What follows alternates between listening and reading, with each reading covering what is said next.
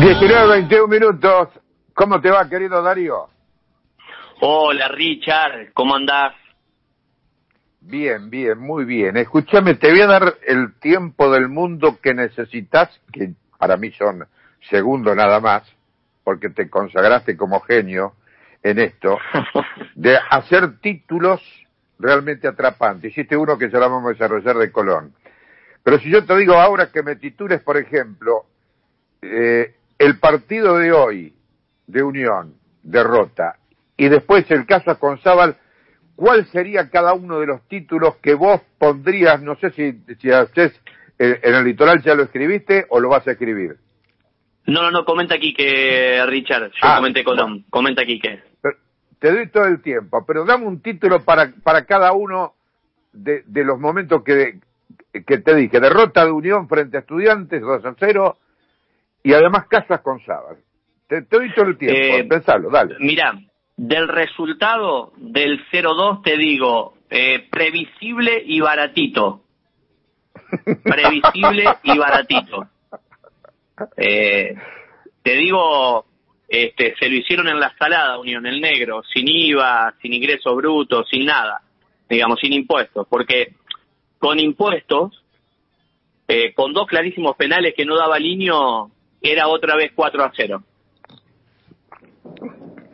¿Y, y el Aconzábal? Yo lo que, a ver, a mí lo que me eh, se mezcla a esta altura opinión con información. Eh, a mí me dicen que a esta hora el único que lo sostiene en la mesa chica al técnico de Unión es el presidente Luis Spam, que el resto ya le bajó el pulgar. Eh, yo creo, y ahora lo voy a desarrollar muy cortito, que hoy la, continuidad del técnico de Unión, entre otros daños que le hace la institución, es una clara incitación a la violencia. Y lo voy a, lo voy a desarrollar.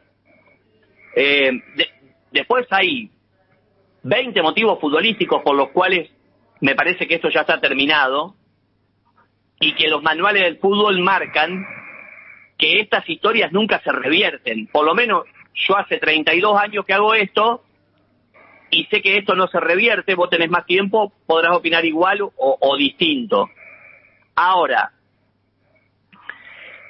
y, y todo lo que voy a contar me hago cargo porque sé que protagonistas que están de adentro de Unión es muy difícil que lo admitan siendo empleados y viviendo del sueldo de la institución.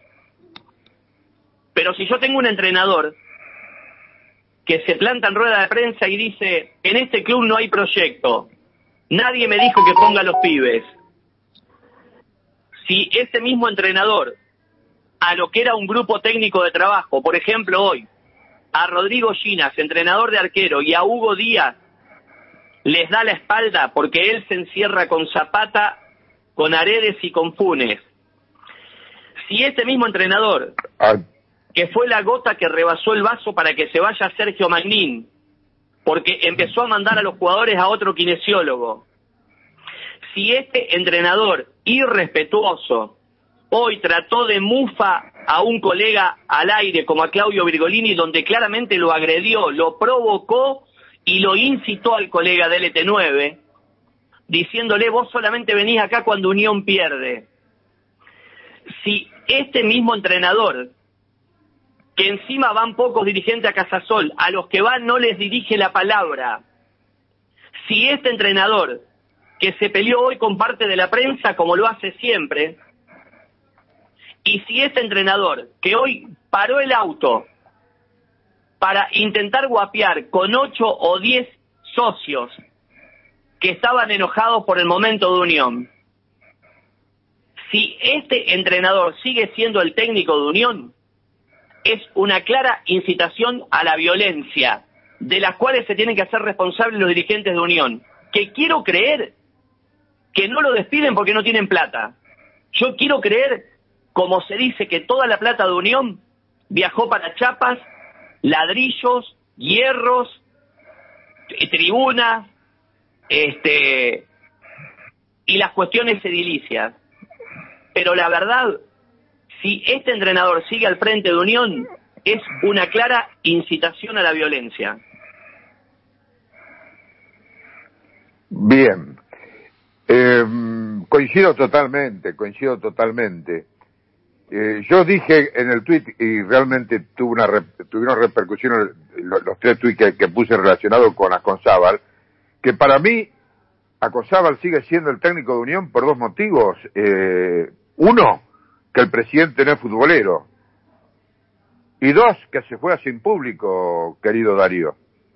Sí, bueno, lo del público está más que claro. Ahora, hoy consiguió el milagro. ¿eh? En un estadio que tiene que estar amurallado, este, eh, fueron 8 o 10 simpatizantes. Y lo que más me preocupa, si bien para mí las redes sociales este, es eh, la recoba de los cobardes, en el fútbol por lo menos, eh, pero vi algunas cuestiones ahí que a mí particularmente no me gustan, como yo el otro día me declaré eh, claramente contrario a estos dos individuos que fueron al negocio de spam, yo me declaro contrario a los tipos que son cagones y pintan paredes contra spam. A mí me parece que las críticas hay que hacerlas de frente como se las hago yo al presidente de Unión desde hace siete años. Yo no avalo todo esto que se está armando en redes sociales diciendo que mañana van a ir a Casasol si el técnico este, no dimite o no renuncia, porque creo que puede ser parte, primero, de una vivada, segundo, de un club que está politizado, que va a tener cuatro listas en elecciones, y después por un montón de intereses espurios que siempre mueve el fútbol. O sea, yo en esa no me anoto. Ahora, me preocupa eh, este tipo de cuestiones que hoy están vinculadas respecto de la posible continuidad de Asconzábal. Ahora, realmente, si el técnico sigue, a mí me parece que los dirigentes deben pedirle explicaciones por un montón de cosas que dijo, que hizo y que no hizo el técnico. Yo en los 32 años que llevo de laburo, con técnicos que han sido buenos, malos, capaces, que nos hemos peleado, que no nos hablamos, que nos hemos declarado personas no gratas, nunca me pasó, Ricardo, nunca, ver un entrenador que está pendiente de qué periodista va a la rueda de prensa y que está preocupado si ese periodista va cuando Unión gana, pierde o empata. Esto no lo vi nunca. Y mirá que nos hemos llevado de piña, yo no sé, pero un día no nos cagamos trompada con el Rengo Silguero de casualidad. Y te podría dar listado de técnicos para atrás. Lo que pasa que nombrar esos técnicos al lado de este impresentable que tiene Unión, me parece que es este, una pérdida de tiempo. Ahora, sinceramente, si Unión no descabeza a este entrenador es porque no quiere pagar el contrato, lo quiere desgastar, no quiere rescindir. Yo le diría al presidente de Unión, que se está cerrando al mayor plan de obras del club en los últimos 60 años de historia, y eso es innegable, que tome una medida simpática con el fútbol profesional. Una medida simpática con el fútbol profesional. Si escúchame, Luis, pagaste 600 mil dólares por el muerto de Anselmo. ¿Sí? Digo, no sé cuánto cuesta la rescisión de Asconzábal, pero que tome una medida que enamore a la gente. Hoy, el clamor popular le está pidiendo basta, pero además, si ellos hablaran con cuatro jugadores del plantel, se darían cuenta que los jugadores no le entienden un carajo a este técnico. Utilizó 25 futbolistas en 11 fechas. 25 futbolistas en 11 fechas, de los cuales ninguno sabe de qué juega.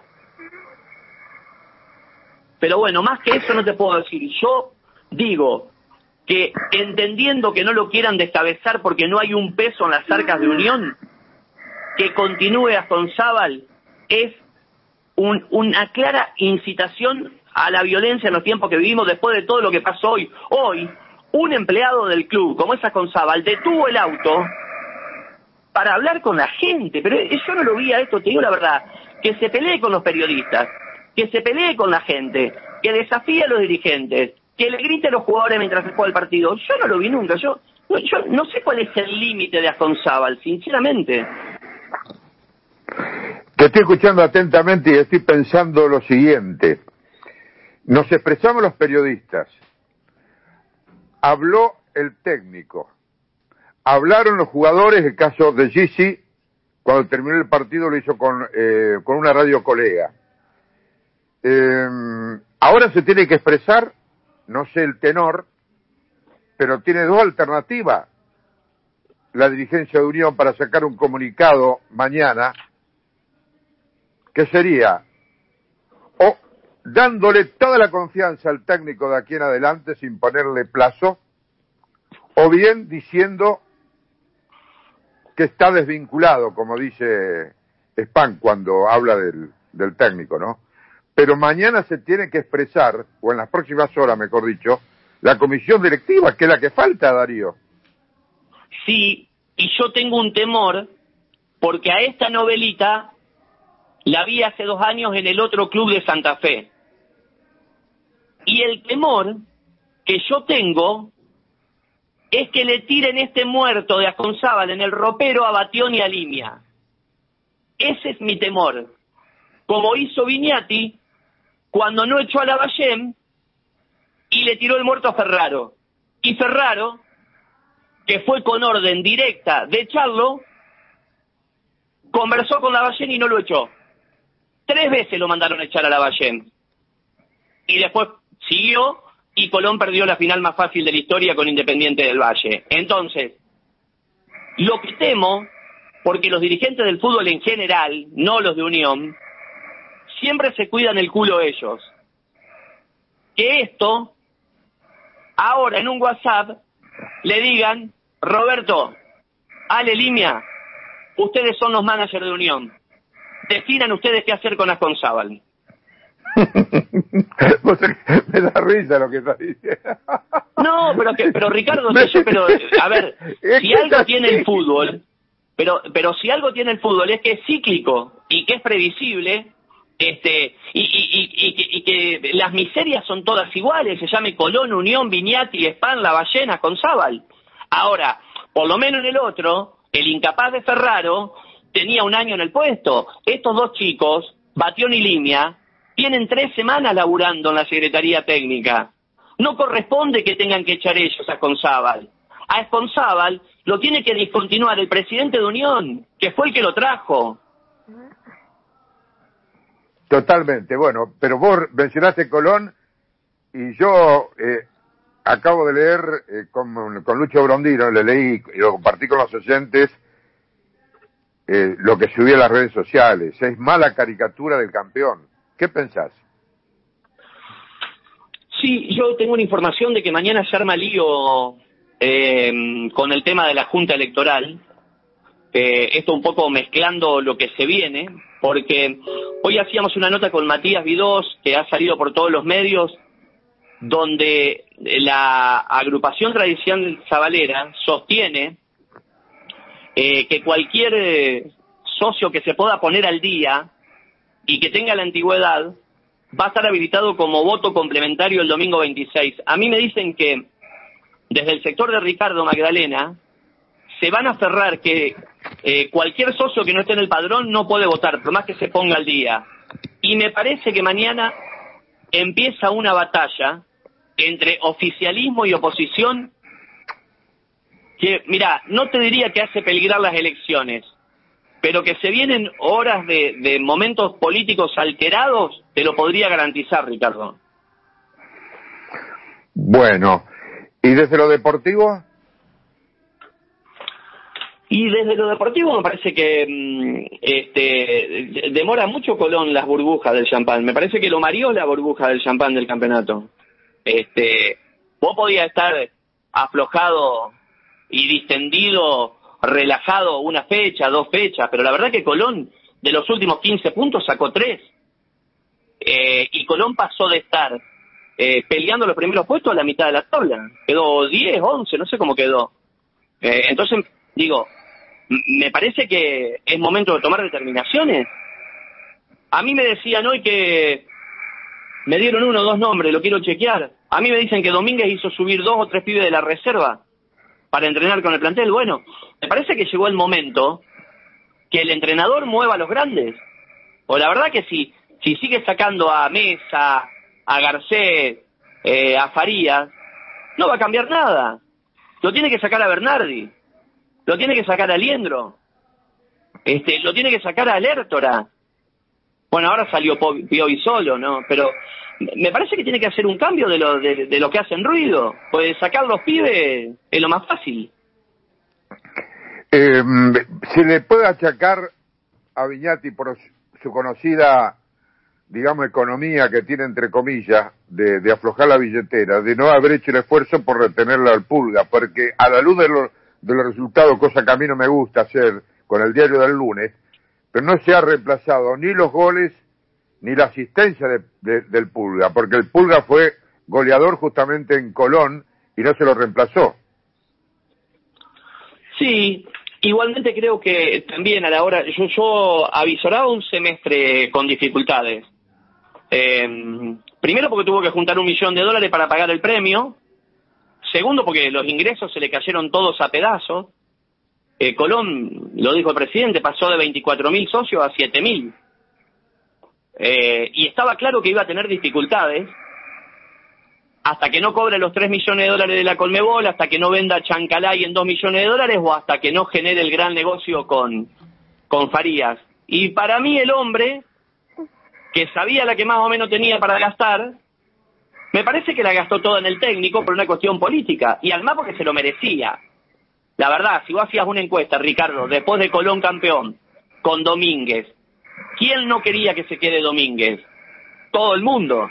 Ahora, solamente Viñati sabe lo que le costó Domínguez. Yo, para mí particularmente, es el, si no es el contrato más caro de la historia, de Colón pega en el palo. Entonces, cuando vos decís, se tendría que haber quedado el pulga, me parece que la manta no le alcanzaba para taparse la cabeza y taparse los pies. Lucho. Dari, ¿cómo va, Lucho? Hola, Luchito. Bien, en relación al pulga, porque la semana pasada lo hablamos con Ricardo a partir de algo que escribías vos. Y hay algún que otro hincha de Colón que hoy lo está pidiendo el Pulga Rodríguez, porque al equipo le falta gol, al equipo le falta un jugador casista, le falta ese desequilibrio en los últimos 25 metros de la cancha como le daba el Pulga Rodríguez. ¿Qué posibilidades hay de que pegue la vuelta en diciembre? Si es por la novela que yo vi con el Pulga acá, todas. Si cada seis meses inventaba ofertas. Estando Pulga acá, las dos cosas que hizo en Colón es jugar bien e inventar ofertas en todos los mercados. Digo, si lo hacía cada seis meses en Colón, ¿por qué no lo va a hacer en gimnasia? Además, la verdad, ¿no? De la misma manera que Colón extraña a Pulga, yo ni quiero creer lo que extraña Pulga a Colón. Lo vi el otro día, el pitazo del primer tiempo, lo agarra el Pulga tirándose al piso de doble cinco en la puerta del área de gimnasia. O sea, pasó de un equipo que jugaba todo para él a un jugador que tiene que ir a correr y tirarse al piso para tocar la pelota. La verdad que así como Colón extraña al Pulga, para mí el Pulga debe extrañar horrores Colón. Mm. Sí, sí, sí, sí. Y lo último que quería también reflexionar con vos, porque sé que lo dijiste y que tiene que ver con la, reserva, eh, que es algo que yo vengo diciendo hace mucho tiempo, pero que bueno, viene saliendo a la luz a partir de que esta muy buena campaña que está haciendo la reserva del Chupete Marini, de que los chicos viajan durante toda la noche y con un sándwich tienen que ir a jugar el partido y después, ni bien termina, pegan el viaje de vuelta rumbo a Santa Fe. Sí, yo lo dije hoy claramente, sé que tuvo mucha repercusión, sé que se viralizó el audio en muchos grupos de, de, ex jugadores sabaleros, de, de, hecho no tengo por qué hacerlo público, pero me llamaron este, mu mucha gente este, identificada incluso con la gestión Vignati, este, reconociendo que no le pueden torcer el brazo con esto, eh, cuando claramente en el equipo de, de Chupete Marini ya hay cinco o seis contratos profesionales, es decir, que son jugadores, insisto, me, me están dando la data que algunos ya lo citó Domínguez para entrenar con la primera, que subiría jugadores de, de la reserva. Eh, a ver, yo daba el ejemplo más, más a mano que es el de Unión. Unión, la reserva no para en el hotel de la primera. Para en uno de dos estrellas, tres estrellas, pero duermen y descansan antes de jugar. Pero además, digo, si después calculamos que Chancalay vale dos palos, si después a Vigo la mitad River lo vendiste en dos palos, si le pones una cláusula a Farías de 10 millones de dólares, digo, si los chicos te van a dejar ese dinero, ¿en cuánto te mueve la aguja que puedan dormir la noche previa en un hotel de tres estrellas? de dos estrellas, pero que puedan tener una cama para dormir y no viajar en un colectivo cinco horas, tomar un café y salir a jugar. Sí, sí, sí, sí, la verdad que es algo lamentable. Es lamentable como otras falencias que también tiene Colón en cuanto al manejo de inferiores, ¿eh? porque no solamente pasa con la reserva, sino también pasa con los profes, cuánto hemos hablado del atraso en los sueldos, de, del material que tiene para trabajar, de cómo entrenan, más allá de tener un predio de primer nivel, Colón entrena mal en inferiores también. Bueno, no sé, Ricardo, si tenés algo más para Darío. Sí, tengo mucho, tengo mucho realmente, tengo mucho, porque eh, en tres palabras resumime, por favor, eh, y confirmame lo que pienso yo. Scaloni es la excepción que confirma la regla, porque yo siempre pongo como ejemplo, ¿no? Que si Darío Piñate y Ricardo Puerta van a tomar un avión, hay dos pilotos, uno que tiene eh, 10 horas de vuelo y otro que tiene 2.000 horas de vuelo, inevitablemente viajamos con el que tiene eh, eh, 2.000, ¿te das cuenta? Pero en fútbol, como en la medicina, son las dos manifestaciones del hombre, donde no siempre es dos más dos son cuatro. ¿Este sería el caso también, Darío? sabes que hay una vieja discusión, que quien toma la selección es mucho más seleccionador que entrenador, porque tiempo de entrenar, Ricardo, no tiene. La verdad, eh, vuelan, vienen, juegan y se van. ¿Cuándo entrenan? Antes de un mundial, que lo tenés un mes y medio. Pero después, eh, entonces se desvirtuó en cuestiones de selecciones entrenar. Y la verdad que desde el punto de vista de seleccionar se ve que lo hizo bien y que tiene bien el vestuario, digamos. Cuestiones que en los últimos tiempos dejaban mucho que, desear, que dudar, fundamentalmente con San Paoli, que era un desastre. Partida base que estábamos en un mundial y los, los jugadores salieron a una práctica pidiéndole al entrenador que se quedara adentro y entrenaron con BKCS. Entonces, a ver, me parece que el tipo llevó paz a donde era un lío y los grandes, la figura, Messi, compañía, se empezaron a sentir cómodos y va para adelante, pero sí, la, la, la respuesta concreta, la pregunta concreta, sí, Scaloni es la excepción que confirma la regla. Vos sabés, eh, Lucho, eh, que estuvimos hablando nosotros en uno de los últimos reportajes de la selección y ahora no puedo recordar eh, con quién, que hace pocas horas estuvimos conversando y si te vos participaste también como lo haces siempre, muy inteligentemente por otra parte, Lucho, que nos decía que el mérito de Scaloni es haber hecho eh, el vestuario. Bueno, ¿te acordás quién, quién lo dijo? Sí, el profe Fernando Signorini. Ahí está, claro. Bueno, mira vos, Darío, qué nombre y apellido, ¿no? Fernando Signorini.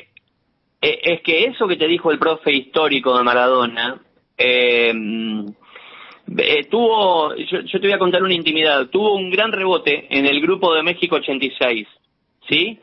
En el grupo de los campeones del mundo de México 86, cuando se viraliza esa foto que Scaloni en el 6 está cocinando los pollos, y se lo ve que está la parrilla y el tipo está con, con la palita y las brasas, la mayoría de los campeones de México 86, mientras mucha gente decía que era una venta de humo, que era para la gilada, y te lo digo porque pude ver el grupo de WhatsApp, todos lo tomaron como algo positivo, de que realmente son las pequeñas cosas que sirven para empezar a generar grupo. De hecho, en la nota exclusiva que le hace Alex Pantino Scaloni, me sorprendió muchísimo una anécdota que contó Scaloni y que dijo que hace tiempo se terminaron las mesas redondas y separadas a la hora de almorzar, desayunar, merendar o cenar en la selección argentina. Yo no sé si ustedes han escuchado esa nota y esa anécdota.